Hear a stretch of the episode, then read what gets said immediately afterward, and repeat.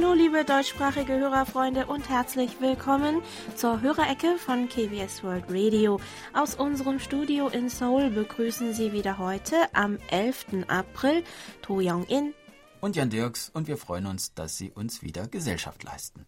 Ich habe aus den Nachrichten erfahren, dass die Ruhe in den Städten, die aufgrund der Ausgangsverbote infolge der Corona-Krise mhm. herrscht, Wildtiere anlockt. Mhm. So soll sich zum Beispiel in Santiago de Chile ein Puma in ein Wohngebiet verirrt haben und in Leipzig sollen Füchse in der Stadt und in Panama Waschbären am Strand gesichtet worden sein.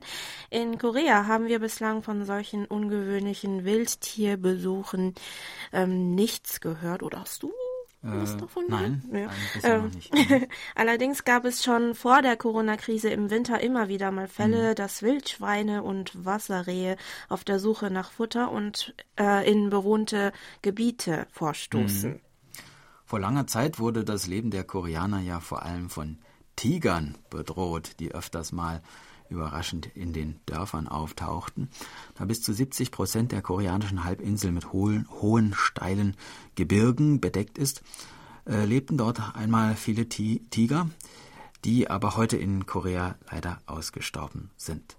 In einem Eintrag aus dem Jahre 659 wird zum Beispiel erwähnt, dass neun Tiger in die Hauptstadt kamen und dort für Unruhe sorgten, wobei auch Menschen ums Leben kamen.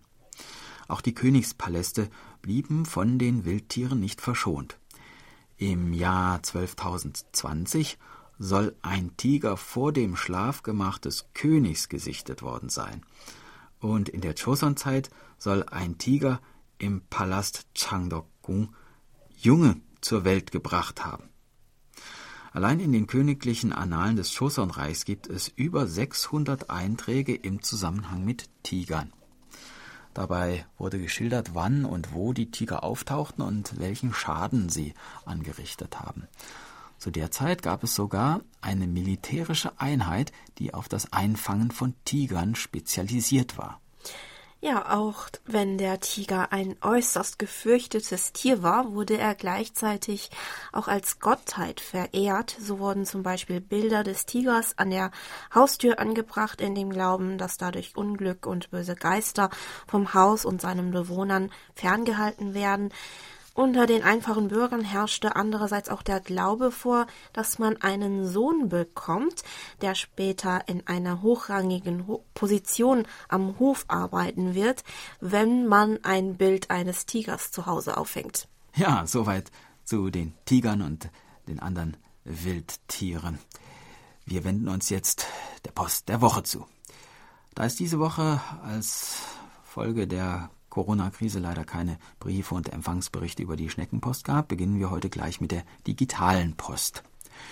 Über unsere German-Adresse berichtete uns Monitor Heinz-Günther Hessenbruch aus Remscheid, dass er uns am 4. April mit seinem Lowy HF 150 mit 10 Meter Drahtantenne mit Sinpo 43433 gehört hat.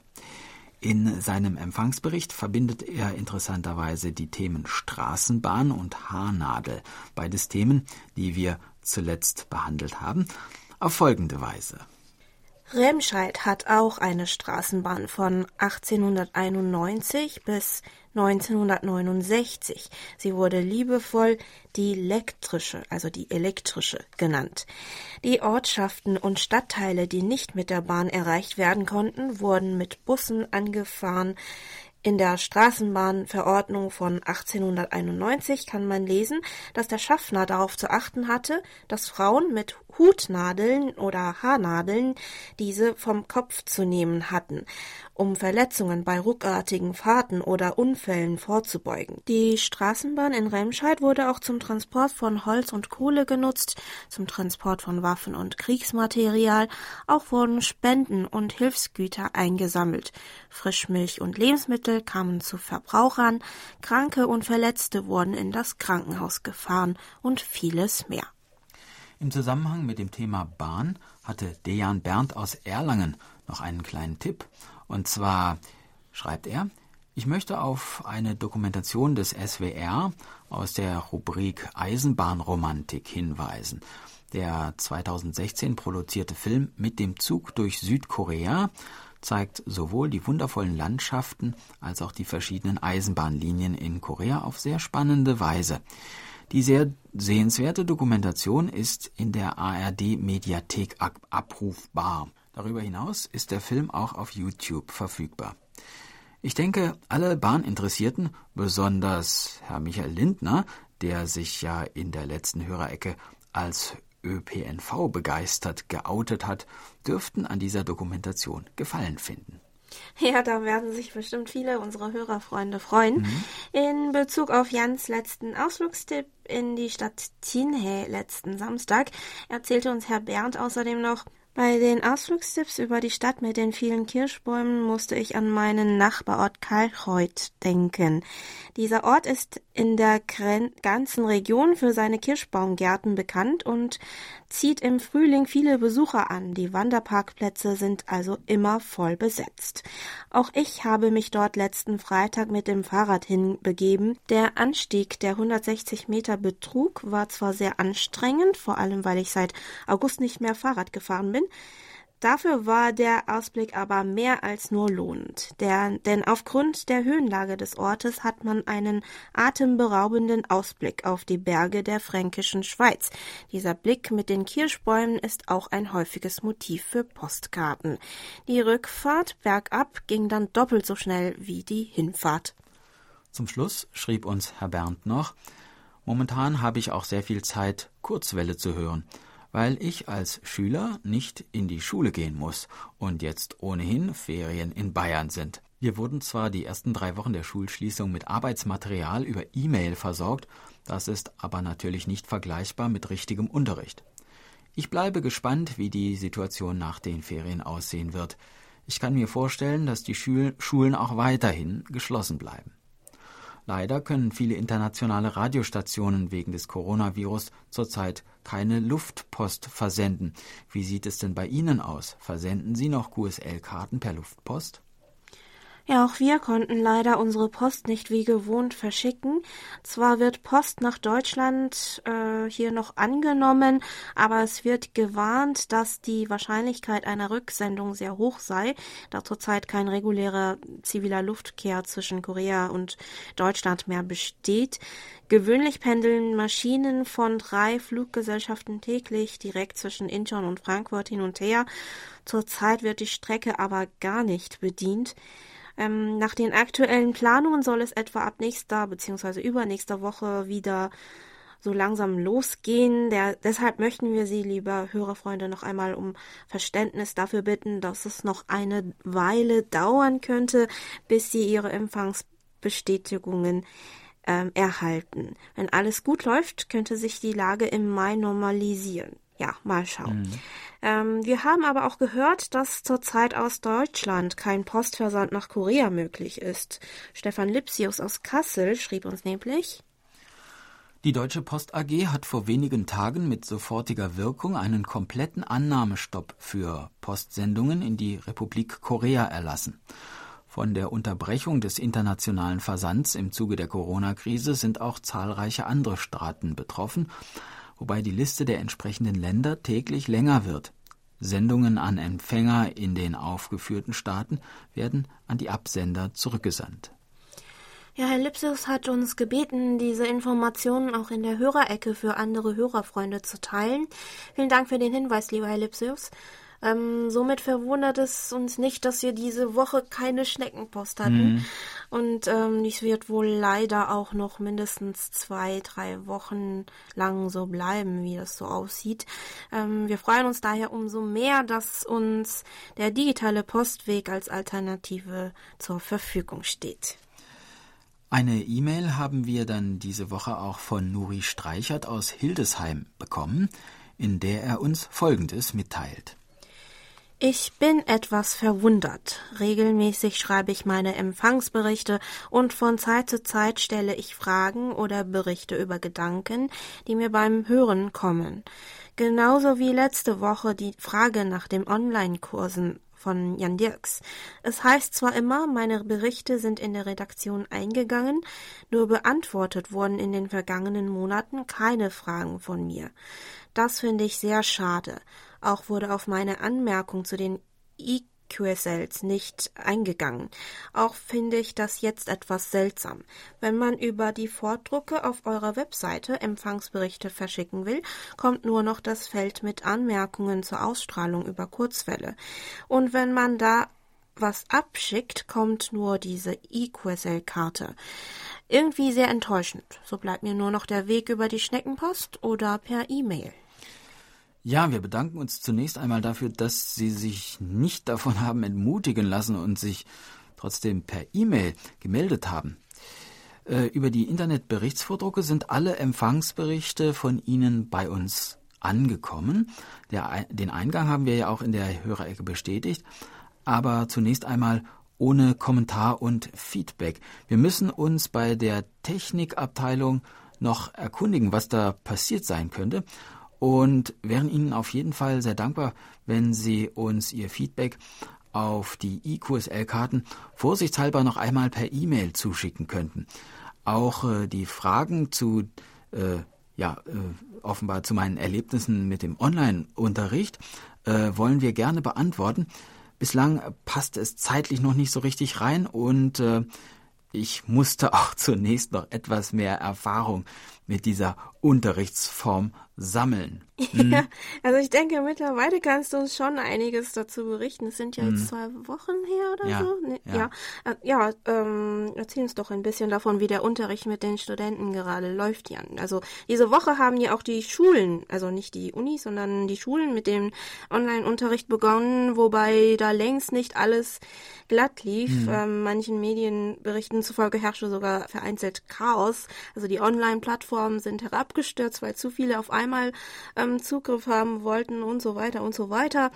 Ähm, an den Universitäten scheint es oder schien es, dachte ich zumindest, dass ja. alles gut ähm, geklappt hat und ähm, sich wo, äh, so langsam alles eingespielt hat. Aber ich habe auch ähm, vor ein paar Tagen gesehen, dass äh, ziemlich viele Studenten nach Rückerstattung von ihren Studiengebühren fordern, ähm, weil sie nicht so zufrieden mhm. mit dem Online-Format sind. Ähm, was meinst du? Ja, also ich habe mich mittlerweile einigermaßen daran gewöhnt, aber äh, am Anfang war es schon fürchterlich. Also mhm. es gab so viele Probleme mit der Technik mhm. und gerade bei den Erstsemestern, deren Gesichter ich gerne einmal direkt gesehen hätte ah, ja. und die ja auch noch gar kein Deutsch können, wo man ganz, also wenn ich, ich unterrichte ja Deutsch und bringe den Anfängern Deutsch bei und wenn man da am Anfang gar nicht einander sieht und zum Beispiel auch Ausspracheübungen dann gemacht mhm. werden sollen und die Erstsemester sowieso noch sehr schüchtern sind, dann ist das, äh, also dieses Online-Format schon ein sehr großes Hindernis. Und ähm, naja, so langsam haben sich alle dran gewöhnt, aber ähm, gut gefällt es mir nicht. Also ich, ich fiebere der Zeit entgegen, wo ich den Studenten wieder direkt gegenüber sitzen darf. Also es ist schon interaktiv, also die Studenten können auch. Hier, sie können, also wir versuchen das jedenfalls, aber häufig dauert es dann so lange, bis, bis jemand weiß, dass er oder sie gemeint ist.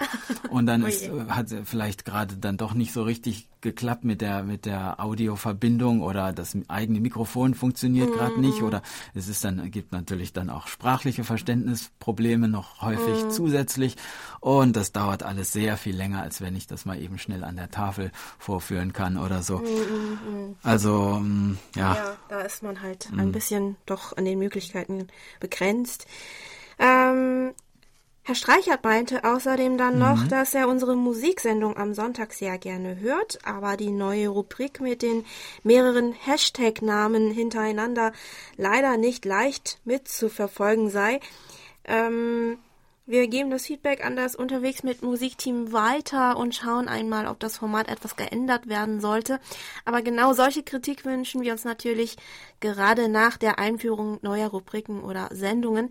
Wir bedanken uns ganz herzlich dafür, lieber Herr Streichert. Ja, und wir legen eine kleine Musikpause ein. Das Jonga Ensemble Soul Zigi spielt und singt Bokonip Hünnalilte, wenn die Kirschblüten wehen.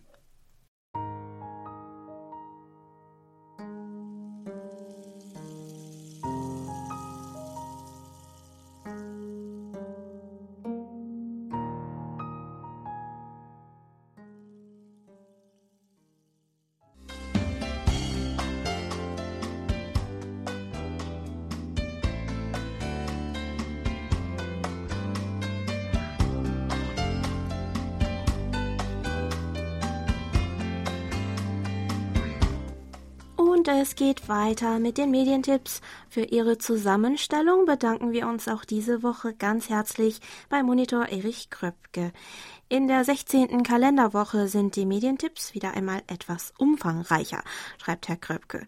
Es geht los in der Nacht von Sonntag auf Montag, den 13. April um 1.10 Uhr im MDR Fernsehen.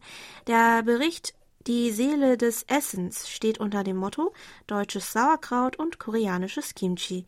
Eine Biobäuerin aus Dithmarschen reist nach Südkorea, um zu lernen, wie man Kimchi macht. Die Berge Koreas gibt es dann noch einmal zu sehen, und zwar am Mittwoch, dem 15. April um 19.10 Uhr auf Servus TV Deutschland.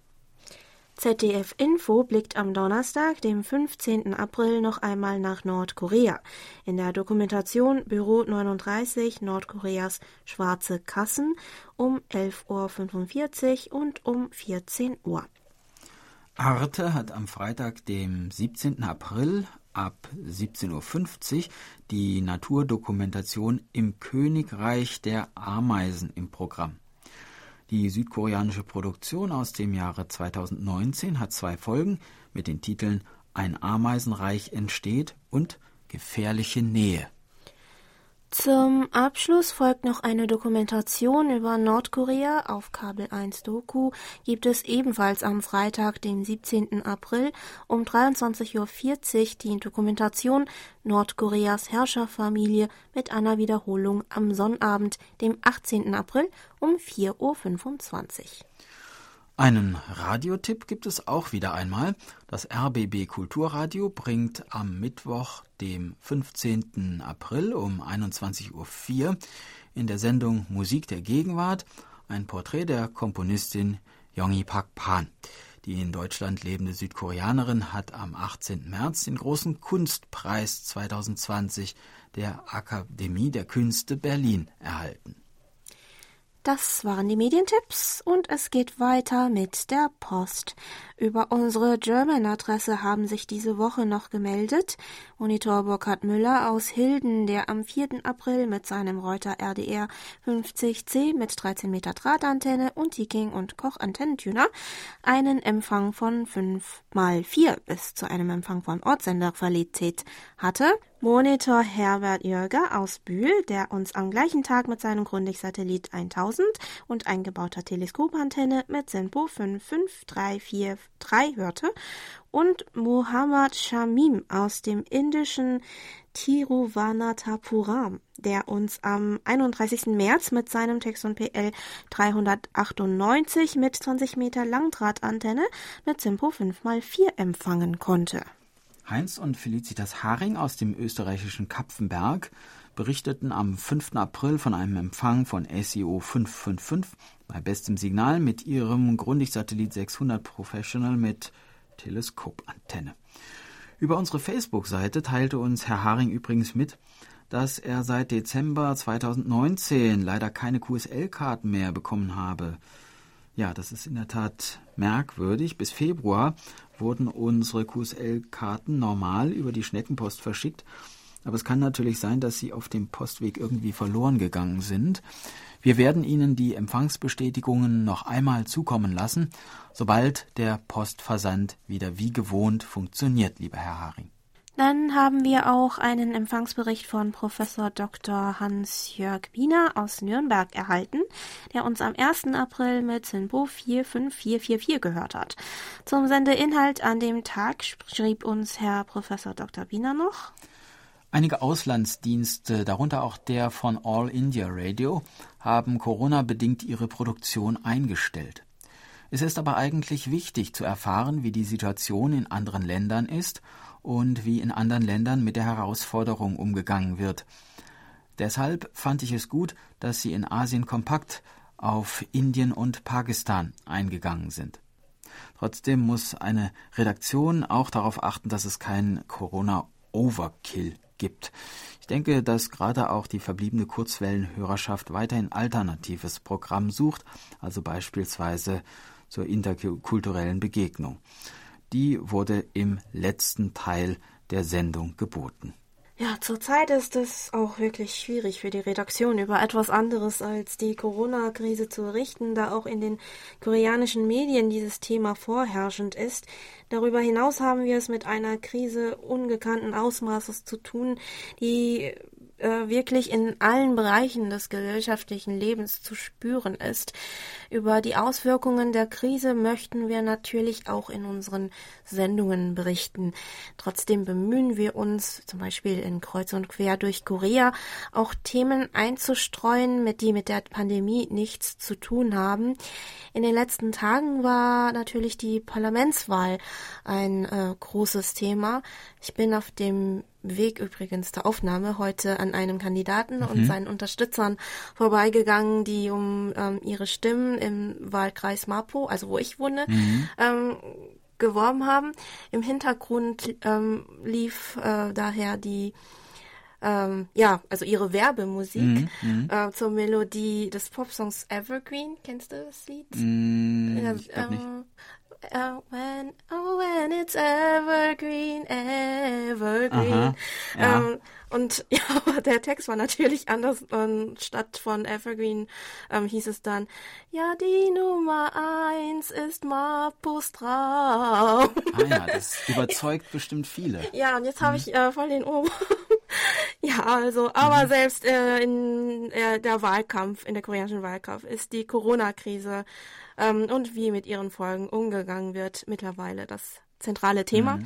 Auch für uns in der Hörer ist es, Hörerecke ist es schwierig, die Krise und die Folgen einfach unerwähnt zu lassen, da sie eigentlich nahezu alle Bereiche unseres Alltags erfasst. Aber wir achten natürlich immer darauf, dass wir auch auf andere Themen eingehen, damit unsere Sendungen Ihnen als kleine Ablenkung in Ihrem Alltag dienen können, liebe Hörerfreunde. Mhm. Eine E-Mail kam auch von Monitor Andreas Mücklich aus Berlin der uns am 4. April mit seinem Texon PL 660 mit Teleskopantenne mit SINPO 45544 empfangen konnte. Er schreibt, äh, mittlerweile ist hier der Frühling eingetroffen und dazu haben wir das schönste Wetter draußen. Aber hier, wie auch bei euch, soll man ja die Wohnung hüten und das Haus nicht verlassen. Das fällt einem schon schwer. Ich habe ja kein Homeoffice und fahre in der Woche zur Arbeit, so, so dass ich doch unterwegs bin. Wenn auch manchmal mit einem klopfenden Herzen, weil so manchmal mit Bürger den gebotenen Abstand nicht kennt und einem auf die Pelle rückt. Zum Glück werden die nächsten Wochen aufgrund von Feiertagen ja kürzer. Euer Programm höre ich jeden Tag, um informiert zu sein und das nicht nur wegen Covid-19. Ich interessiere mich für alles außerhalb des Coronavirus, da es hier im Fernsehen wohl nur noch dieses eine Thema gibt. Um nicht ganz verrückt zu werden, fürchte ich, flüchte ich andere Dinge, so zum Beispiel in das Hören des Radios auf Kurz- und Mittelwelle. Zum Glück gibt es ja beim Empfang eurer Sendungen nichts zu meckern. Na, vielen Dank, Herr Mücklich, das freut uns sehr und wir hoffen, dass unsere Sendungen Ihnen auch weiterhin viel Hörvergnügen bereiten. Dann haben wir von Monitor Bernd Seiser aus Ottenau einen Empfangsbericht für den Monat März erhalten, in dem er mit seinem Grundig Satellit 700 mit Teleskopantenne einen durchschnittlichen Empfang von SINPO 5x4 verzeichnet hat. Bei Herrn Seiser bedanken wir uns außerdem auch für die RTI Hörerclub-Ecke April. Gemeldet hat sich auch Monitor Michael Lindner aus Gera, der uns am 4. April mit seinem Texon PL 660 mit Teleskopantenne mit Simpo 55444 hören konnte. Herr Lindner fügte dann noch hinzu, Momentan toller Empfang ihrer deutschsprachigen Sendungen auf 3955 Kilohertz. Mehr geht auf Kurzwelle kaum. Es war wieder eine Stunde bester Unterhaltung auf den Wellen von KBS, die leider viel zu schnell vorüber war. Danke für die super Moderation der Hörerecke, die immer wieder das Gefühl einer großen Hörergemeinschaft vermittelt. Ja, Jongin, hast du das gehört? Super Moder Moderation. Ja, Vielen Dank, Herr Lindner. Solche Komplimente sind natürlich immer eine große Motivation für uns. In einer weiteren E-Mail schrieb uns Herr Lindner außerdem noch, mein Bundesland Thüringen scheint ja in Südkorea nicht ganz unbekannt zu sein, zumindest nach dem TV-Bericht im südkoreanischen Fernsehen KBS. Da wurde ein Bericht über die Universitätsstadt Jena ausgestrahlt. Die Stadt ist nur 30 Autominuten von Gera entfernt. War sehr überrascht, dass solche Berichte im südkoreanischen TV gezeigt werden. Meistens wird in den Medien immer nur über die bekannten Großstädte berichtet. Ja, und ich war überrascht, mhm. dass Sie diesen Ausschnitt aus der koreanischen Nachrichtensendung gefunden haben, lieber Herr Lindner. Ähm, in den Nachrichten ging es äh, übrigens darum, dass Jena als erste deutsche Stadt die Maskenpflicht wegen Corona eingeführt hat. Die Stadt Jena ist übrigens vor allem bei denjenigen, die in Deutschland studiert haben oder sich für ein Studium interessieren, als Universitätsstadt durchaus sehr gut mhm. bekannt. Und es geht weiter mit den Empfangsberichten. Über unsere Internetberichtsvordrucke haben sich gemeldet Erik Oeffinger aus Lauenburg, der uns am 3. April mit seinem Sangian ATS 909 mit Langdrahtantenne mit SINPO 44333 gehört hat. Thomas Mustopf aus Deutschland, der uns am 4. April mit seinem ICOM 7300 mit SINPO 35434 empfangen hat. Und Monitor Andreas Niederdeppe aus Heiligenhaus, der uns am 2. April über unsere Mobil-App gehört hat. Rainer Borger aus irgendwo in Deutschland hat uns am 2. April mit seinem Jesu FT 897 bzw. 900 mit Diamond CP6 mit Synpo 54455 empfangen und Monitor Michael Willruth aus Frankfurt am Main berichtete von einem Empfang von Synpo 55444 am 6. April mit seinem Texon PL 365 mit Teleskopantenne.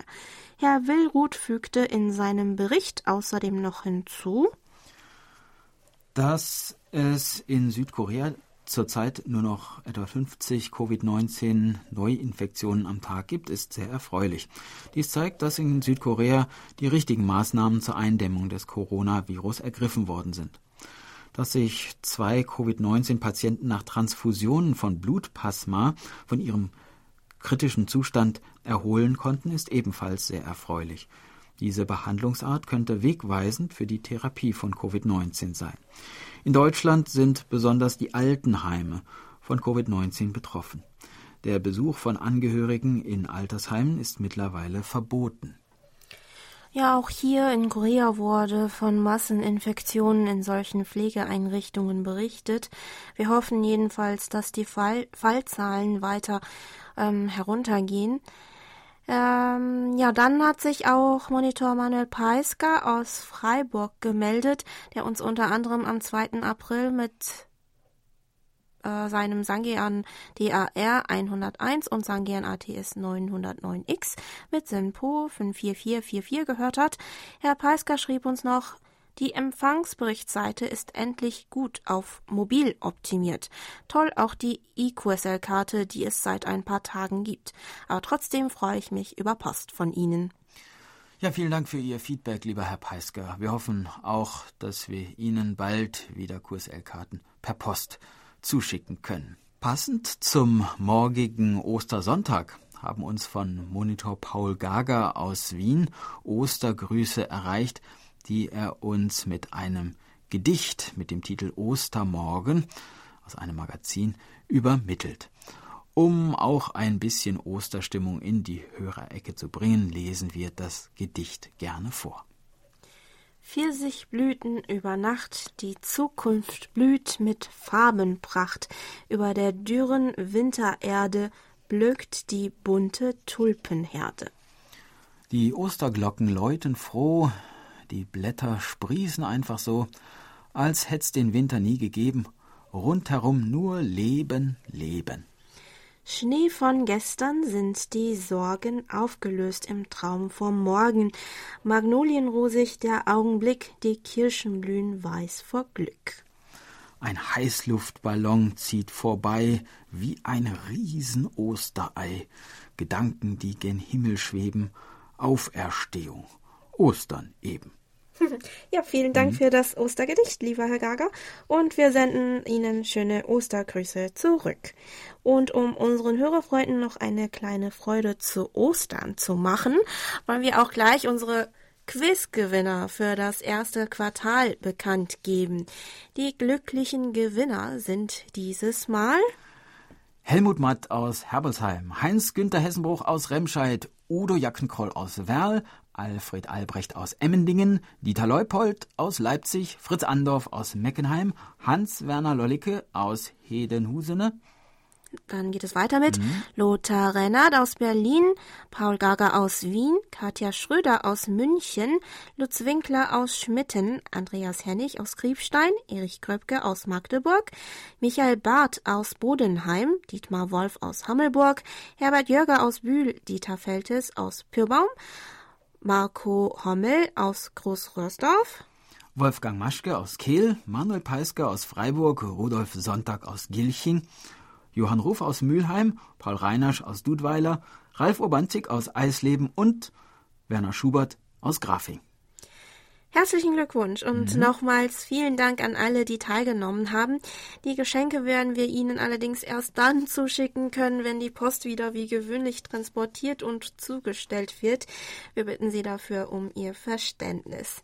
Die richtige Antwort zu Frage 1 wie das südkoreanische Präsidialamt heißt, war Antwort B, das Blaue Haus. Und zu Frage 2 nach dem Namen des mehrfach ausgezeichneten südkoreanischen Regisseurs war Antwort A. Bong Joon-ho. Ja, und auch falls Ihr Name diesmal nicht dabei gewesen sein sollte, seien Sie nicht enttäuscht, denn die nächsten beiden Quizfragen für das zweite Quartal stehen schon bereit. Die erste Frage lautet dieses Mal, wie heißt Südkoreas Hauptaktienindex, in dem die größten südkoreanischen Aktiengesellschaften enthalten sind?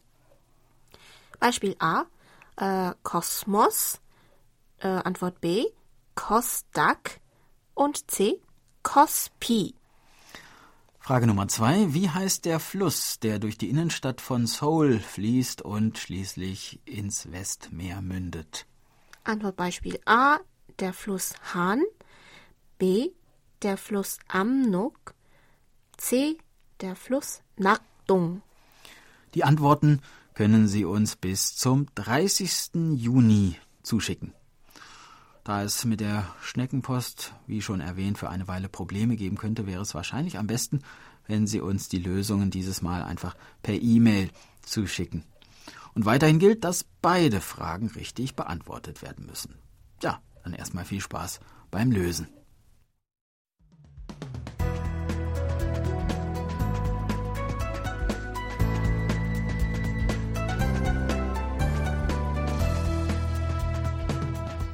Sie hören KBS World Radio mit der Hörerecke. Geburtstagsecke. Auf der Geburtstagsliste von Monitor Bernd Seisser stehen diese Woche Erika Lesser in Ge Gebesee, Paul Reinasch in Dudweiler, Monitor Manuel Peisker in Freiburg, Lieselotte Sievert in Mahl, Fritz Andorf in Meckenheim und Linda Matt in Herbolzheim. Wir wünschen allen viel Freude und Gesundheit. Monitor Herbert Jörger aus Bühl möchte außerdem auch Herrn Seiser nachträglich zu seinem Geburtstag am 7. April ganz herzlich gratulieren. Auch von uns aus Seoul viele Glückwünsche an Herrn Seiser. Und wie lautet unser Musikgeschenk für die Geburtstagsdamen und Herren diese Woche, Jan? Ihan Choll singt Love is a Miracle. Love is a miracle. Ja, Sie hörten gerade das Lied Love is Miracle, gesungen von Ihan Zoll. An dieser Stelle wollen wir äh, Sie kurz darauf hinweisen, dass die Ecke von Herrn Thomas Schneider heute leider ausfällt, aber Jans Ecke ist noch da, also bleiben Sie dran.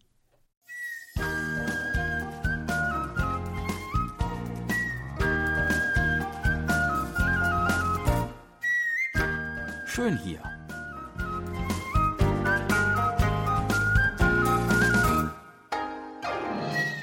Ausflugstipps für Korea mit Jan Dirks.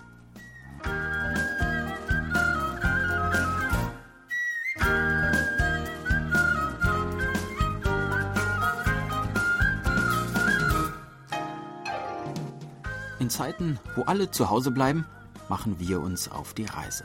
Nach unserem Abstecher zu den Kirschblüten an der Südküste kehren wir heute wieder zurück in die Provinz Südchungcheon, wo wir ja zuletzt an der Westküste unterwegs war. Sie erinnern sich. Wo wollen wir hin? In die Wüste. Was denn in die Wüste? Gibt es denn so etwas in Korea? Eine Wüste? Nun, ernstzunehmende Konkurrenz zur Sahara werden wir hier natürlich vergeblich suchen. Aber eine Sandwüstenlandschaft in Miniatura finden wir hier schon. Die Dünen von Shinduri im Landkreis Taean in Chungcheongnam-do an der Westküste. 15.000 Jahre lang hat der Wind hier den Sand aufgetürmt zu etwa 20 Meter hohen Hügeln. Mit einer Länge von 3,4 Kilometern und einer Breite von im Durchschnitt etwa einem Kilometer ist dies die größte Sanddünenlandschaft in ganz Korea und als ökologisches Schutzgebiet ein Paradies für Naturliebhaber. Im Herbst bietet sich dem Besucher ein besonderer Anblick, denn dann blühen hier Sauergras, Strandroggen und seltene Arten von Doldenblütlern. Mit ihren langen Wurzeln verhindern sie, dass der Sand der Dünen ins Meer getrieben wird. Nicht nur seltene Pflanzen, sondern auch seltene Tierarten können mit etwas Glück hier beobachtet werden, so der vom Aussterben bedrohte Goldfrosch, die Leopardeneidechse und Ameisengeister, eine Art von Netzflüglern. Es gibt verschiedene Erkundungspfade, die sich hier durch die Dünen schlängeln.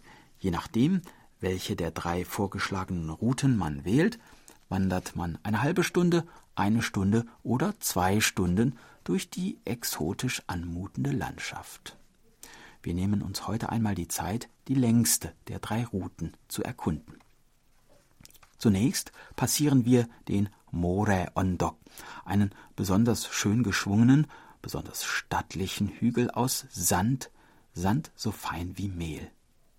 Bis vor ein paar Jahren durfte man ihn auch noch besteigen, doch es tut Sandhügeln durchaus nicht gut, wenn zu viele Leute darauf herumkraxeln, und um das große Abbröckeln zu verhindern, wurde die Besteigung dieser Düne schließlich verboten.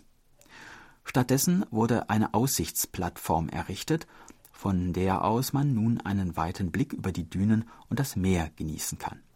Von hier oben sieht man auch das Feld der Chojongyong-Blumen. Die Pflanze, deren deutscher Name bläulicher Sommerwurz lautet, wächst in Korea vor allem auf den Inseln Jeju und Ulleungdo und blüht im Mai lilafarben. Geht man nun weiter, gelangt man zum Korani-Tongsan. Das Korani kann man, wenn man Glück hat, hier wirklich beobachten. Es handelt sich dabei um ein Säugetier aus der Familie der Hirsche, das ein wenig aussieht wie ein sehr kleines Reh. Es lebt oft in Wassernähe und kann auch sehr gut schwimmen. Besonders aktiv ist es in der Morgen- und Abenddämmerung. Wenn wir das Tier heute auch nicht zu Gesicht bekommen, so finden wir doch zumindest seine Fußspuren im Sand der Dünen. Nun betreten wir den Komshol-Wald. Komshol ist eine besonders robuste Kiefernart. Die Bäume hier haben die wichtige Funktion zu verhindern, dass die Sanddünen fortgeweht werden. Wir wandern nun weiter durch die Wiesen von Silbergras und durch einen hohen Bestand von Apfelrosen. Nun sind wir bereits auf dem Rückweg. Das Meer auf der rechten, die Dünen auf der linken Seite. Doch noch sind wir nicht wieder am Parkplatz. Vorher kommen wir noch an einen quasi magischen Ort. Er trägt den Namen Asche der kleinen Sternschnuppe. Das kann man ganz wörtlich verstehen, denn vor langer Zeit ist hier ein Meteorit niedergegangen. Und so soll diesem Ort eine besonders positive Energie innewohnen. Wenn man über das Feld der Meteoritenasche geht und sich etwas wünscht, so geht dieser Wunsch in Erfüllung, heißt es. Und in Zeiten wie diesen können wir ein wenig magischen Beistand sicher ganz gut gebrauchen. Das war unser Ausflugstipp für heute. In einer Woche starten wir die nächste Tour und würden uns freuen, wenn Sie dann wieder mitkommen. Tschüss und bis dann, sagt Jan Dirks.